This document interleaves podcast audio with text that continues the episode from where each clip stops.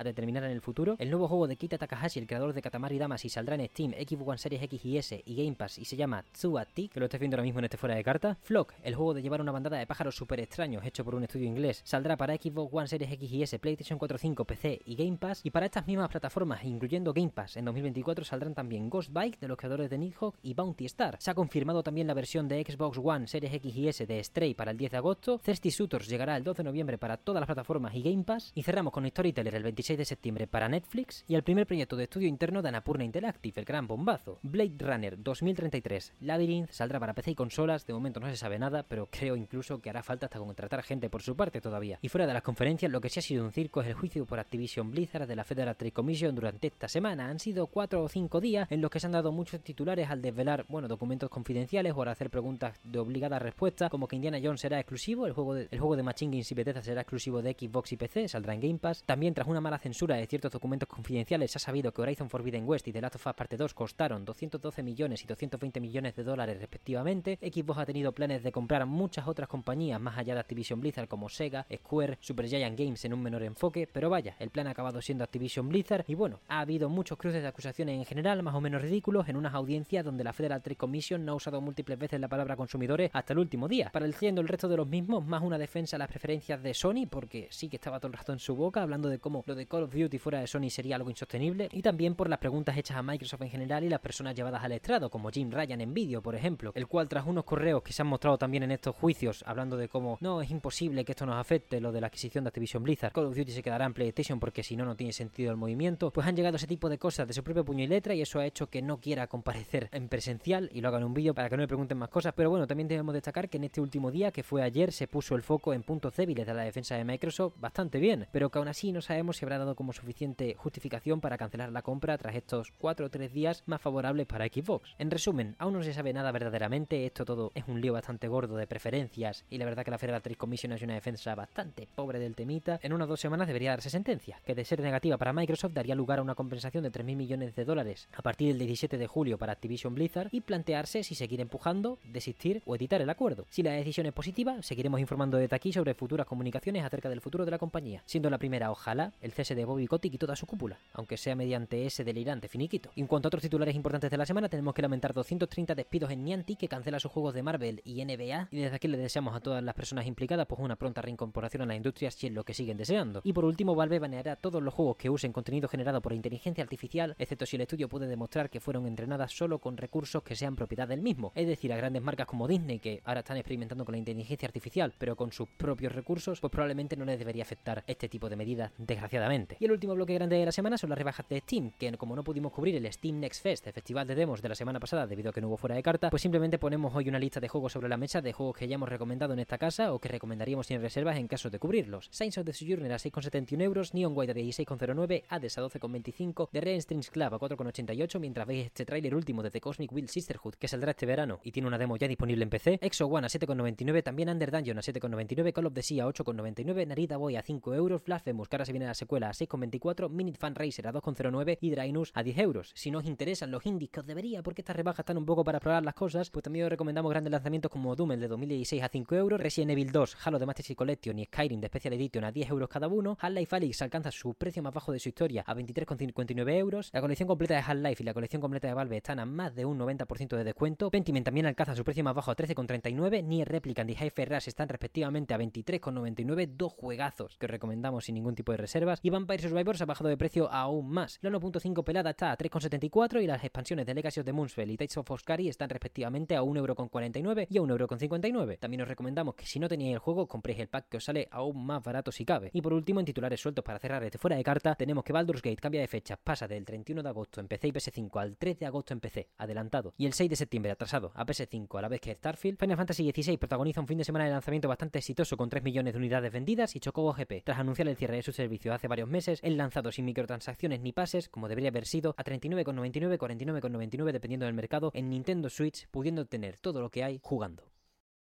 Pues hasta aquí, el fuera de carta de esta semana. Muchísimas gracias por seguirnos, muchísimas gracias por escucharnos. Espero que estos boletines os sean de utilidad. Estas semanas, estas dos, con bastantes cosas, la verdad. Y por ello tampoco he tenido un bloque de lanzamientos y anuncios como solemos hacer. Pero vaya, esta semana ha salido, creo que Ghost Trick Phantom Detective sale hoy o ayer. Story of Season salió, si no el pasado viernes, durante esta semana, junto a Slash Life 2. Y también creo que. Ah, sí, el Wonderful One, After School Hero, la expansión de The Wonderful 101 hecha por Platinum Games del Kickstarter, ha salido como lanzamiento aislado a unos 10 pavos. Pero vaya, como veis, no estamos muy guiados en este aspecto, así que cualquier comentario acerca de juegos que vayáis a jugar este fin de semana, lanzamientos que nos hayamos saltado, noticias que nos hayamos podido saltar, que creáis que son relevantes, detalles del juicio Activision Blizzard, ofertas que veáis en Steam, nos podéis recomendar cosas. La verdad que esta vez, para no repetirme en exceso, he tenido que acudir a lo más fondo del baúl de las cosas que había jugado en cuanto a recomendaros juegos y recomendar ofertas. Pero vaya, más que nunca, cualquier comentario es del más grande valor y lo podéis lanzar a través de cualquiera de las vías oficiales. Estamos en TikTok, Twitter, Instagram, los comentarios de Spotify, los comentarios de YouTube, en todas partes. Para cualquier tipo de sugerencia, arenga o comentario en general. Y si lo queréis acompañar de un poco de Bill Metal, os recordamos que tenemos un coffee abierto. coffee.com barra mesonsol para acercaros a la hucha.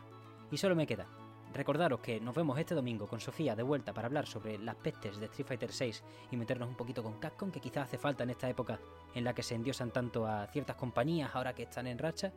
Pero vaya, siempre desde relativa positividad y queriendo disfrutar de lo que verdaderamente es bueno de esta, de esta obra que sienta un precedente, tanto en lo malo como en lo bueno, por supuesto, también en los juegos de pelea. Muchísimas gracias por todo, una vez más, y nos vemos este domingo.